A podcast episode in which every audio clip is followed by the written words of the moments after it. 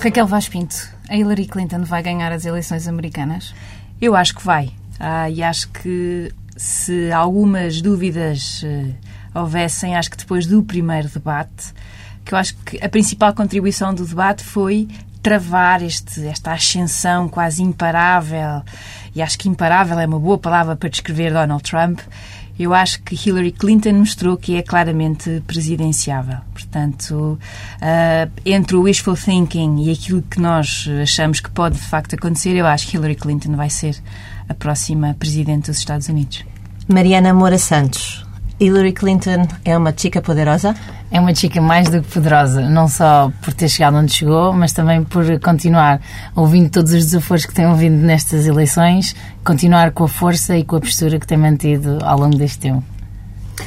A Raquel Vaz Pinto, como especialista em relações internacionais e coautora deste livro, em colaboração com o Bernardo Pires de Lima, Administração Hillary, é possível nós explicarmos porque é que é tão difícil para a Hillary ganhar estas eleições quando parecia tão fácil face a este candidato que é Donald Trump? Hum.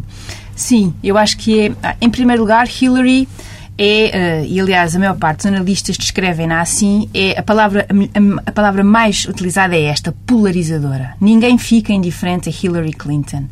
E nós, aliás, decidimos e optámos por chamar administração Hillary, porque nós achamos que ela é muito mais Hillary do que Clinton. Ou seja, há uma pessoa que, que, como, uh, que tem um pensamento próprio, que tem uma carreira uh, pública absolutamente extraordinária, que, aliás, o, o seu discurso de, de, formatura, não é? O seu discurso no Wesley College é, logo em 69, um excelente exemplo disso. Ela, ela tem uma, uma cabeça, ela pensa, mas, ao mesmo tempo, eu acho que uh, ela tem, quando está no governo ou quando está em funções, ela tem uma taxa de popularidade extraordinária. Quando não está, tem uma taxa uh, uh, de não gostarem dela, também igualmente extraordinária. é uma figura que não deixa ninguém uh, a meio termo. Vá lá.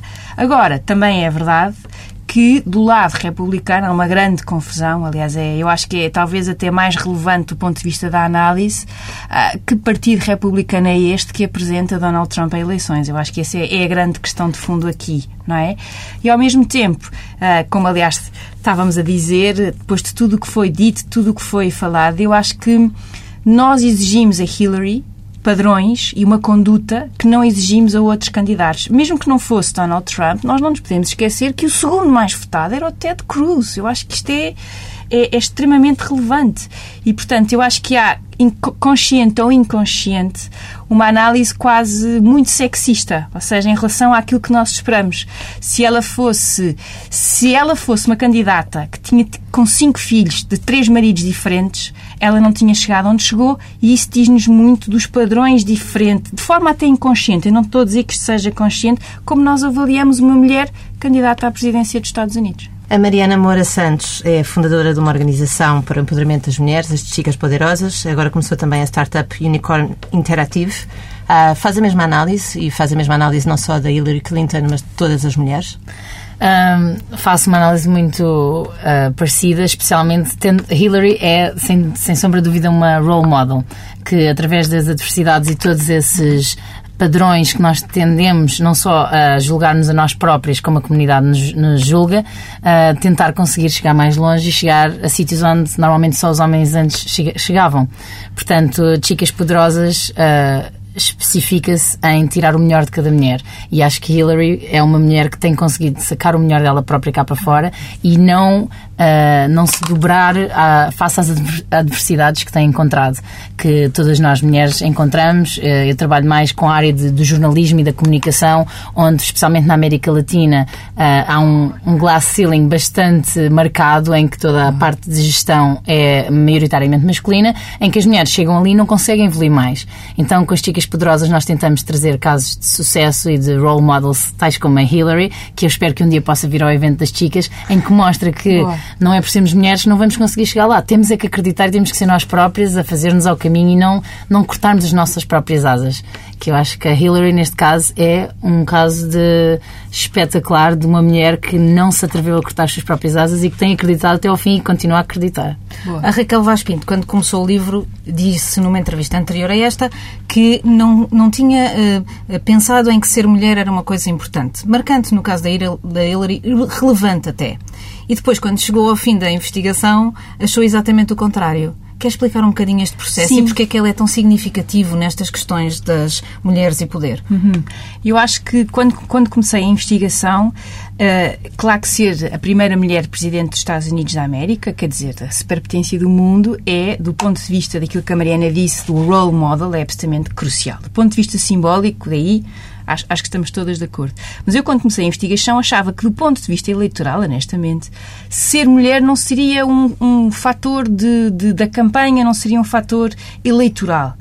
Uh, e depois de toda esta investigação, cheguei ao fim convicta que ser mulher, sobre esta questão dos glass ceilings e, a forma como as ana, os tais telhados de vidro, que são barreiras, que são barreiras invisíveis, que nós muitas vezes não conseguimos explicar muito bem, mas que estão lá e, e, que impedem que no mundo ocidental ou no mundo das democracias liberais, melhor dizendo, uh, haja aquilo a que Anne-Marie Slaughter chamou de leadership gap. Ou seja, uh, é aqui que os direitos das mulheres são melhor promovidos e melhor defendidos, em, em, especial se compararmos com o resto do mundo, e isso aí dava pano para mangas, mas ao mesmo tempo que nós verificamos do ponto de vista político é que há aqui um gap, ou seja, há aqui uma, uma falha, não há, não passa este, este estes direitos direitos não passam para a representação na política. E como é que esta campanha, que é eleitoral e que é para o principal uh, ponto de poder nos Estados Unidos, é um exemplo do resto que acontece no resto da sociedade? Ou hum. seja, como é que essa, o facto de ela ser mulher se, se tornou uh, um fator importante da campanha?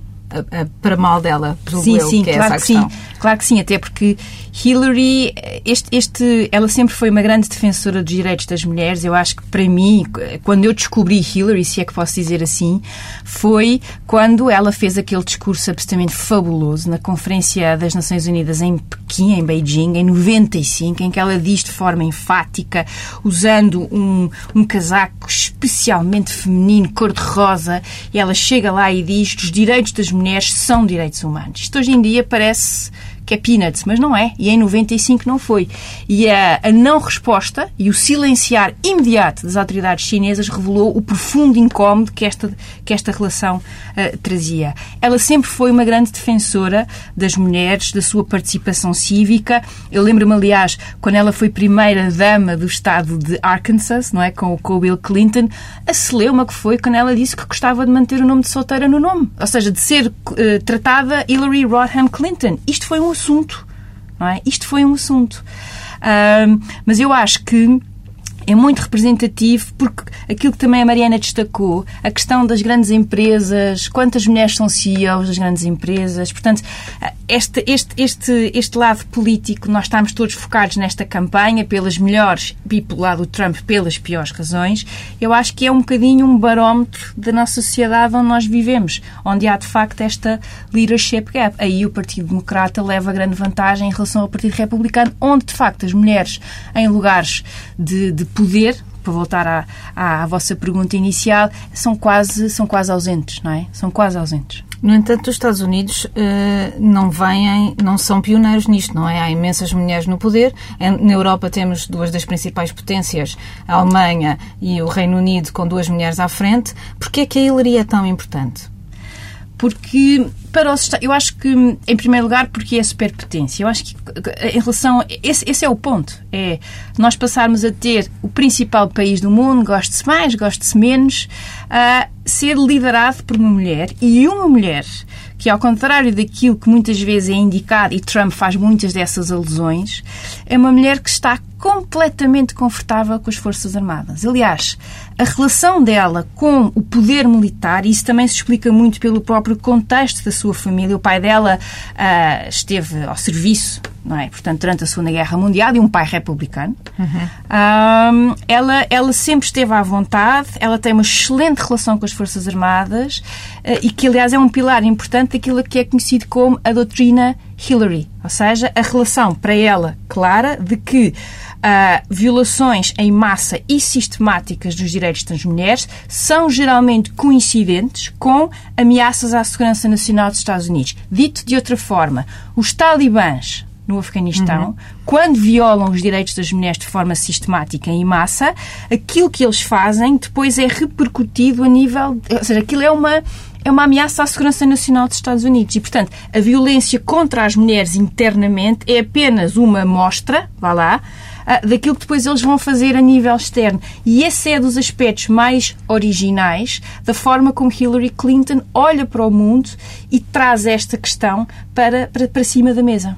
Ela quebra alguns estereótipos e na campanha uh, provavelmente isso também se viu. Ou seja, ela de um lado tinha os que a atacavam por ela ser mulher porque não gostam desse facto e do outro lado tinha muitas vozes feministas que a atacavam porque ela não é uma feminista clássica. Não é uma pacifista. Não, não é uma pacifista, por um pacifista. lado, não é Sim. é uma pacifista que as mulheres têm que ser todas boazinhas não, e não fazer a guerra. Se há coisa que nós nunca podemos dizer Hillary Clinton é que ela é pacifista. Tal como a, a, a primeira mulher secretária de Estado, tanto ministra dos Negócios Estrangeiros uh, dos Estados Unidos, Madeleine Albright, que era tudo menos soft em matéria de Forças Armadas. Mas, no entanto, há outra questão que é o facto de ela ter perdoado o Bill naquela sua naquele seu escândalo público, não é? De traição. Infidelidade. Infidelidade, infidelidade pública e julgada publicamente Sim. e que as mulheres também, algumas também não lhe perdoam é ela ter-lhe perdoado. Ou seja, ela, ela está numa espécie de um pior dos mundos. Portanto, é. tem contra ela é. todas as, é. as, E isso volta àquela sua pergunta que me fez de porque é que ela tem tantos anticorpos em tantos sítios. Eu acho que, em primeiro lugar, as infidelidades ou a infidelidade do marido, eu acho que isso é, honestamente, entre eles os dois. Uh, e acho que se eles decidiram continuar casados, uh, eu honestamente não tenho nada com isso, nem tenho honestamente grande interesse sobre o assunto. Mas o público americano Mas o público ter... americano tem muito interesse sobre o que é a vida privada e a vida familiar, o que torna Trump cada vez mais extraordinário, não é? Uh, é, é, de facto um assunto muito, muito interessante. Mas as feministas, e sobretudo aquelas feministas clássicas, não é? Como, como diz bem, não gostam de Hillary por ela ser, por ela ter esta relação uh, confortável com as forças, uh, as forças militares. Ponto. E também tem levado, desculpem a expressão, muita pancada uh, e com adjetivos bem fortes. De, de, de, daquelas feministas que não lhe perdoam o ela ter continuado casada com o marido que a traiu, não é? Portanto, eu acho que, mas mais uma vez, eu acho que ela é Hillary e ela tem um pensamento, tem um trajeto, tem um objetivo, é ambiciosa e qual é o problema? Raquel Vaz Pinto, houve durante a vida política e pública da Hillary Clinton também muitas vezes a concepção que ela seria a pessoa mais inteligente do casal e, no entanto, só agora é que chega à presidência. Em primeiro lugar, isto é verdade ou não? Consegue-se aferir? Em segundo lugar, porque é que só agora é que Hillary chega à presidência? Hum. Ou à candidatura à presidência? Eu acho que hum, é, é uma boa pergunta. Não sei se ela é a mais inteligente dos dois. Eles têm estilos de trabalho muito diferentes ele é a empatia, a comunicação em pessoa. Uh, aliás, eu acho que só Barack Obama é melhor uh, orador, melhor comunicador do que Bill Clinton. Uh, tem estilos de trabalho diferentes, ele é muito. Aliás, há várias, vários relatos de ele, ele é multitarefas, portanto está ali, está a ouvir tudo, parece, parece que ele não está a prestar atenção nenhuma e no final ele consegue resumir. Ela é aquilo que se pode chamar de forma muito sucinta uma workaholic ela domina os dossiers com uma com uma com um mérito e com um profissionalismo ao qual ninguém é indiferente. Goste ou não se goste dela, se há coisa que todos lhe reconhecem, entre os vários elogios que lhe são dirigidos. Eu, eu li uh, Lady Macbeth, eu li Darth Vader, que achei de todos o que tinha mais graça.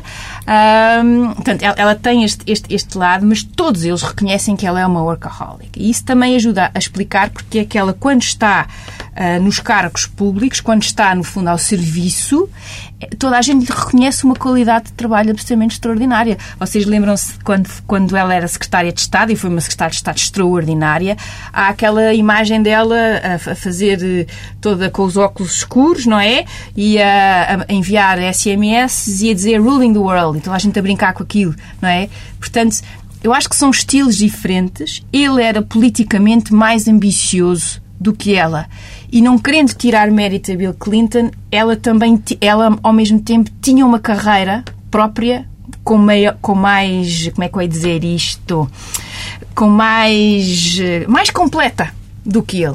Ele queria claramente ser política, ela ainda, ela ainda esteve ali na dúvida sobre se continuava a sua carreira de advogada, muito dedicada às causas das mulheres e das crianças, mas ou não. Ele tinha claramente esse, esse objetivo. Portanto, acho que arranjei uma forma muito inteligente de não responder à pergunta de forma direta. Ela só se poderia candidatar uh, neste mundo, nesta altura?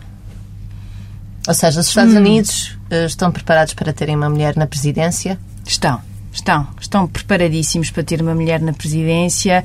Os Estados Unidos já nos habituaram a muitas novidades nessa matéria. Nós nunca nos podemos esquecer que os Estados Unidos foram dos primeiros países do mundo a darem a liberdade, a darem o direito, não é a liberdade, a darem o direito de voto às mulheres no 19 aditamento em 1919-1920.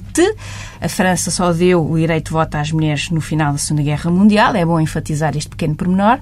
Portanto, os Estados Unidos têm, de facto, são pioneiros em muitas coisas. Uh, eu acho que estão preparadíssimos e porque ela é, de facto, eu acho que ela pode não ser a melhor candidata, ela tem dificuldades de comunicação, ela não é uma oradora, mas será uma excelente Presidente dos Estados Unidos. Não tenho qualquer dúvida. Mariana Moura Santos, o mundo está preparado para o poder das mulheres? Uh, eu acho que está-se a começar a preparar. Uh, sinto que, tanto, principalmente da parte dos homens, há por vezes uma, um olhar de admiração e pensar o que é que vocês estão a fazer? Isto é. Nós é que mandamos aqui, mas já somos mais que as mães e estamos juntas. E juntas eu acho que conseguimos ganhar um poder que nos ajudamos umas às outras a empoderar-nos. Portanto, se não está preparado é melhor que se prepare porque nós chegamos e não vamos arredar pé tão cedo. Nas entrevistas que, que foi dando ao longo do tempo, vem sempre falando do fator masculino também como um, um, importante para o empoderamento das mulheres. Uma das coisas que disse há pouco tempo para a Notícias Magazine, se não estou a erro, foi que um, as Chicas Poderosas um, nasce da ideia de dar confiança às mulheres para arriscarem, mas também aos homens para as uhum. deixarem arriscar. É preciso este assentimento masculino? Eu acho que é. Na minha opinião é. Chicas Poderosas é um espaço de conforto para que as mulheres venham e, e se juntem para falar de tecnologia e para crescerem a nível tecnológico, porque, na minha opinião, e como eu trabalho nessa área, penso que através da tecnologia nós conseguimos ter muito mais voz, porque os canais de comunicação estão abertos. Mas mas é uma conversa que tem que ter sido, tem que, ter, tem que ser tida entre homens e mulheres, porque senão vamos pecar pelo mesmo erro, que é não queremos um mundo só de mulheres, nem só de líderes mulheres. Eu, eu acredito bastante na diversidade e na conversa que seja feita entre ambos os géneros.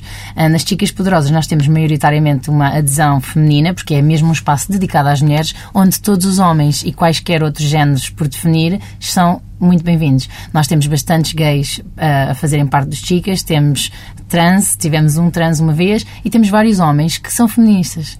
E eu adoro ver quando os homens chegam e dizem: Eu quero, eu tenho filhas, eu tenho irmãs, eu, eu eh, venho de uma mãe, como todos nós, e acho que um, um mundo tem que ser com igualdade de direitos. Portanto, eu própria uh, tive o meu empoderamento quando trabalhei no Guardian através de um homem que durante três anos se dedicou a ser o meu mentor. Portanto, o Chicas Poderosas é replicar esse efeito de mentorship, que é feito tanto de mulher para mulher como de homem para mulher. Portanto, acho que a conversa tem que, ter, tem que ser sido, tem que, tem que ser tida em em conjunto. Em conjunto, sim. Mas o que, é que, o que é que ele levou a fazer isto em primeiro lugar? A Mariana era uh, jornalista ligada ao, à, à parte do, dos dados e dos dados tratados graficamente. Porquê ligar uh, essa questão à questão das mulheres e ao empoderamento uhum. feminino? Então, quando eu trabalhava no Guardian, eu era uma das três únicas mulheres no meio de 180 programadores no departamento de programação. E esta, este espaço entre as mulheres e a tecnologia faz com que nós percamos poder também, porque cada vez mais estamos no mundo digital. Quando isso quer dizer que há menos mulheres no mundo tecnológico do que Exatamente, mas a diferença é abismal. É uhum. um bocadinho comparada com os cargos de poder e os cargos de tecnologia. Uh, muitas vezes, uh, por falta de espaços em que é confortável e é ok ter um, uma rapidez de aprendizagem um pouco mais lenta, porque o cérebro da mulher é bastante mais emocional e do homem mais racional, portanto, os homens têm naturalmente mais apetência para a tecnologia. E as mulheres muitas vezes retraem-se com medo, eu não sei fazer aquilo tão bem como ele, portanto, eu nem sequer vou ao evento. E é isso que acontece em eventos tecnológicos. Portanto, Chicas Poderosas é um evento tecnológico em que é permitido errar e é permitido começarmos do zero e subirmos todos juntos eh, com diferentes níveis. Portanto, quando eu fui para a América Latina e reparei nessa grande gap, uhum. grande distanciamento entre tecnologia e as mulheres, pensei, se nós conseguirmos diminuir esta distância, elas vão naturalmente ganhar mais poder de comunicação, as histórias das mulheres, como a Hillary também tem esse ponto de vista de temas ligados às mulheres que têm que ser vistos do ponto de vista das mulheres, porque é muito difícil um homem ter a sensibilidade para, para os temas das mulheres.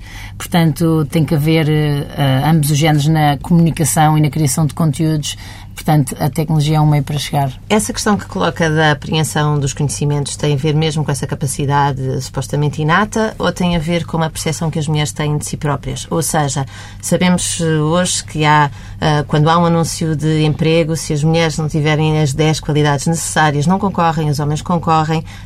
tem mesmo a ver com esta questão biológica que refere ou tem a ver com autoconfiança, autonarrativa e medo de arriscar? Eu acho que tem muito a ver com essa segunda opção porque nós próprias uh, somos muito mais exigentes connosco do que somos exigentes com os homens. É exatamente desde o início que se começou a falar nisto com a Hillary que temos mais exigência com ela por ser mulher. Portanto, nós somos as primeiras a, a, a retrair-nos. E, e, os homens são muito mais para a frente. É que, ok, eu não sei, não tenho os 10 pontinhos, eu tenho 5, chego lá, aprendo os outros 5. E nós, mulheres, também chegamos lá e aprendemos. Eu acho que eu, pessoalmente, nunca olhei para as coisas que eu não sabia fazer, olhei para as coisas que eu sei fazer uhum. e, e vou aprender quando chegar lá eu desenrasco-me. Isso também é um bocado de espírito português. E, portanto, acho que tem muito a ver com isso, nós próprias nos reprimirmos. A Mariana uh, trabalhou uh, em muitos países do mundo, uh, na Alemanha, na Inglaterra, na Suécia, depois foi para a Costa Rica e as Chicas Poderosas nascem no Chile.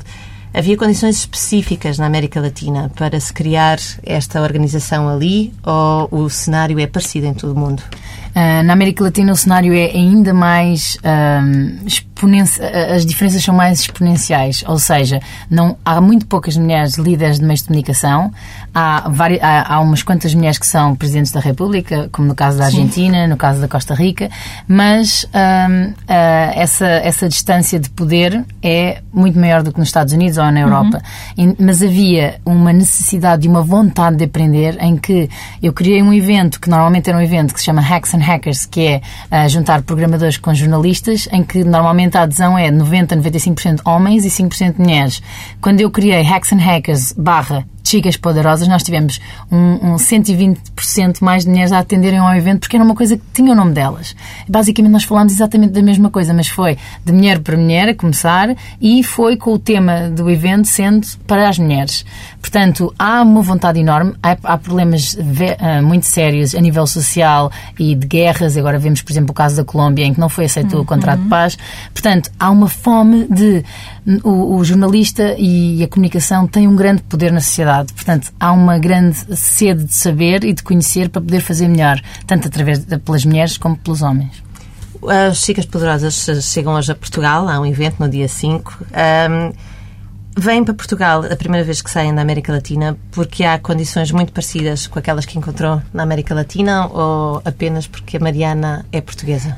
Uh, um bocadinho dos dois. Na verdade, nós tivemos a Mariana Barbosa, que é a líder das Chicas Poderosas em Portugal, que veio ao evento de Buenos Aires e depois esteve no primeiro evento que saiu da América Latina, que realmente foi em Miami, porque Miami é como se fosse quase uma América, América Latina. Latina nos Estados Unidos. Exato. Portanto, uh, havia um espaço muito latino-americano dentro dos Estados Unidos, que é uhum. Miami, que era onde eu vivia, e uh, vindo para Portugal foi Mariana, tu és portuguesa, nós temos sede de saber igualmente e estamos a começar a ter um movimento de startup e de empreendedorismo que, mais uma vez, tem uma maioria uh, ocupação pelos homens. Uh, neste, neste virar com o Web Summit uh, a chegar em novembro, uh, seria uma ótima, um ótimo momento para as chicas poderosas entrarem e mostrarem que as mulheres também podem ser empreendedoras e também podem lançar os seus próprios negócios. Portanto, quando chegamos a Portugal é um momento em que Lisboa está a virar. Lisboa, vai, na minha opinião, vai ser um tech hub europeu e os olhos vão estar postos em nós e, ao mesmo tempo, uh, nós temos muita garra, portanto, uh, porque não começar desde o princípio a logo empoderar mulheres a que, quando este movimento se despegue, nós estejamos também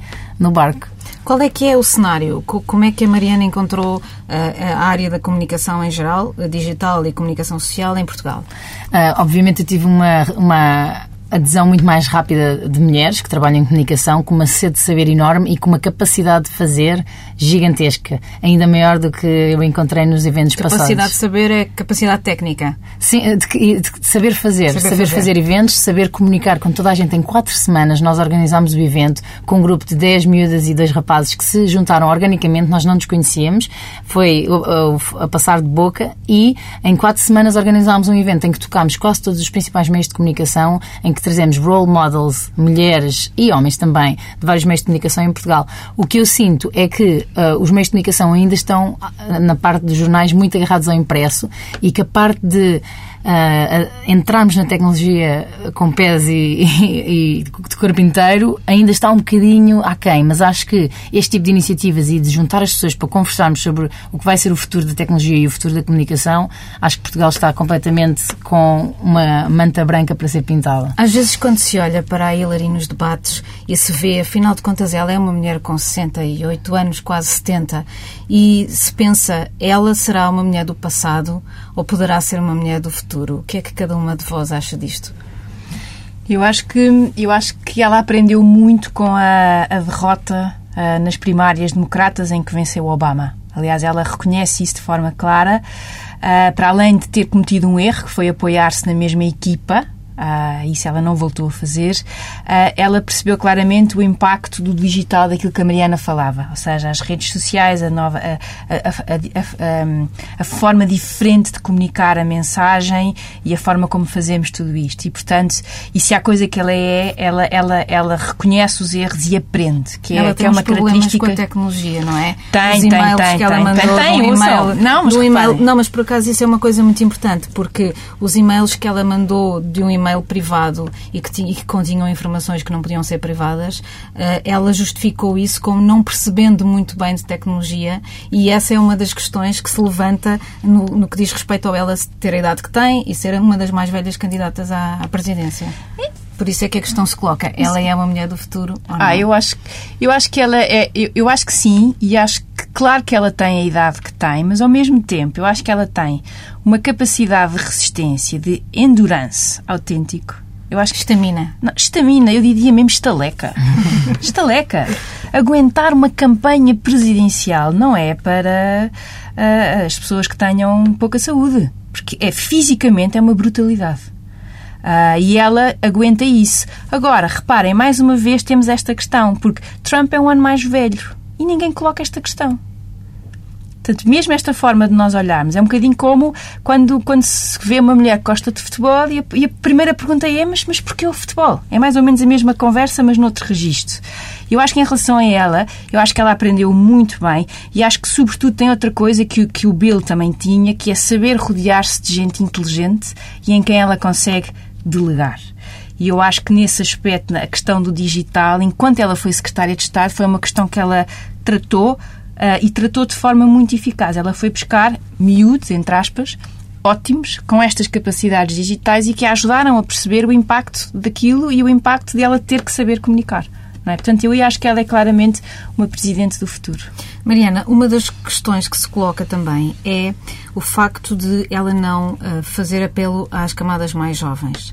Ao passo que o Obama, com aquela questão das redes sociais e do Yes We Can, fazia muito apelo a esses, esses jovens que agora ela não consegue motivar de forma tão intensa. Um, as redes sociais e, a, e, essa nova forma de poder que elas nos dão, que são de, de raízes, uh, podem mudar isto tudo? Eu acho que podem. Eu acho que hum, hoje em dia, com a, é a, abertura dos canais de comunicação, qualquer pessoa pode comunicar. Por isso é que também nós vemos nos meios de comunicação um decréscimo de monitorização, porque qualquer marca pode usar os canais de comunicação Facebook, Twitter, etc., para se autopublicitar. Da mesma forma que toda a gente pode usar esses canais abertos para dizer a sua opinião. Agora, há uma diferença enorme que é. Uh, a opinião pública, que qualquer pessoa pode usar e pode dizer mentiras e anedotas e até destruir a uhum. imagem pública de cada pessoa, porque tem esse poder, Exatamente. como podem usá-lo para o bem, como os jornalistas fazem, com, uh, com notícias que são verificadas se é verdade ou não. Portanto, há aqui uh, dois, os dois lados da faca, que é, ok, toda a gente tem acesso aos mesmos canais de, de informação, e o outro lado é, pode haver conteúdos uh, verídicos e conteúdos falsos e eu acho que eu acho que isso é uma das grandes questões da nossa sociedade hoje em dia. Eu com os meus alunos é o volume de factos, o volume de fontes em primeiro lugar, factos não são conhecimento, portanto, é transformar aquilo tudo em conhecimento, portanto, não basta ir ao Google e descobrir as coisas. Uhum. E, em segundo lugar, fazer a triagem perceber o que é que é credível e o que é que não é credível, que é um bocadinho isso, ou seja, Exatamente. e eu acho que essa é uma, das, é uma das nossas, ao contrário da outra metade do mundo, em que a dificuldade muitas vezes, sobretudo em ditadura, é ter acesso à informação, uhum. eu acho que nós temos um problema que é, no fundo, uma espécie de. é, é produto do, de vivermos em democracia liberal. Exato, é, é um filtro. Como é, é que sabemos o que é como que é, é que fazemos esse filtro? E no futuro vai ser possível uh, descobrir onde é que estão as boas notícias? Qual é o papel do jornalismo digital? Eu acho que cada vez mais o jornalismo está a ganhar um papel muito mais importante. Há imensa gente que nas conferências de jornalismo que dizem o jornalismo está a morrer. Não, o que está a morrer são os jornais, que não têm como não têm patrocinadores, não têm publicidade a, a publicar neles. Nós temos que nos reinventar e saber como é que podemos usar o papel do jornalista, que é um papel super importante na sociedade. Eu digo especificamente na América Latina, o jornalista pode ser a diferença de uma decisão A ou B a ser tomada com a força de poder não só informar as comunidades e a sociedade, como manter os governos accountable accountable, uh, mantê-los. Uh, nós estamos a observar o que vocês estão a fazer, portanto, não. A fiscalizar. A é? fiscalizar é? os governos. Portanto, eu acho que as tecnologias são as armas dos jornalistas do futuro. Mariana, na, nesta já um, um, pouco longa carreira das Chicas Poderosas, que exemplos é que teve eh, e é que se formaram eh, de empoderamento feminino ligado ao digital e que depois tiveram repercussões no resto da sociedade? Uhum. Temos uh, algumas muito fortes. Por exemplo, na Colômbia há um grupo de mulheres, de várias mulheres, que, que temos um grupo gigante uh, na, na, em, em Bogotá e depois temos em Cartagena, que também nós fazemos uh, parceria com Fundação de Novo Paradigma Ibero-Americano, que é a Fundação Gabriel Garcia Marques. E através do empoderamento e do currículo que, que Chicas Poderosas traz, porque nós trazemos os mentores melhores do mundo a fazer coisas nos Estados Unidos, Europa e até na América Latina, para uh, regiões onde eles precisam mais de acesso a esses conteúdos. Como são regiões muito mais pobres, normalmente não têm acesso nem uhum. a comprar cursos online, nem a ir para os Estados Unidos tirar cursos. Portanto, nós levamos os cursos até eles.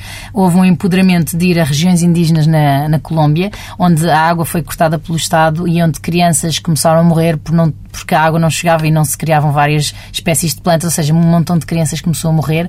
Então, como os, os mídias não chegavam lá, porque era uma história pequena demais para interessar à agenda nacional, o que as chicas poderosas fizeram foram, foi ir a essas regiões e ensinar as indígenas e os indígenas a reportarem os seus próprios temas. Portanto, aí vem uh, a, a, importância dos meios de comunicação abertos, dos canais sociais, para as pessoas poderem contar as suas histórias. Outro foi, por exemplo, em Stanford, que foi outro evento que aconteceu em Silicon Valley, que nós trouxemos 100 miúdas da América Latina para vir aprender o que é que se está a fazer em Silicon Valley, que é o da tecnologia e houve acesso à realidade virtual, por exemplo.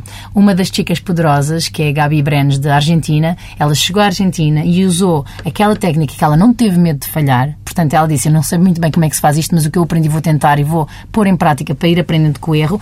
E ela filmou toda a, a campanha eleitoral em Buenos Aires uh, e depois publicou, ou seja, toda a gente que não tinha acesso a estar dentro da campanha podia ver uhum. em 360 graus o que é que estava a acontecer. E isto é só um bocadinho, isto é só o destapar de um cantinho do que se pode fazer. Portanto, através da tecnologia e ter ideias criativas e não ter o medo de, de falhar, porque o nosso motor nas chicas é fail fast, succeed soon, falhar rápido para suceder mais rapidamente, um, elas acabam por testar coisas que antes não, não eram feitas e são disruptivas nos meios de comunicação seu, nas suas regiões. Raquel, uh, a Hillary foi vítima mais do que uh, utilizadora deste poder das redes sociais nesta campanha, não acha?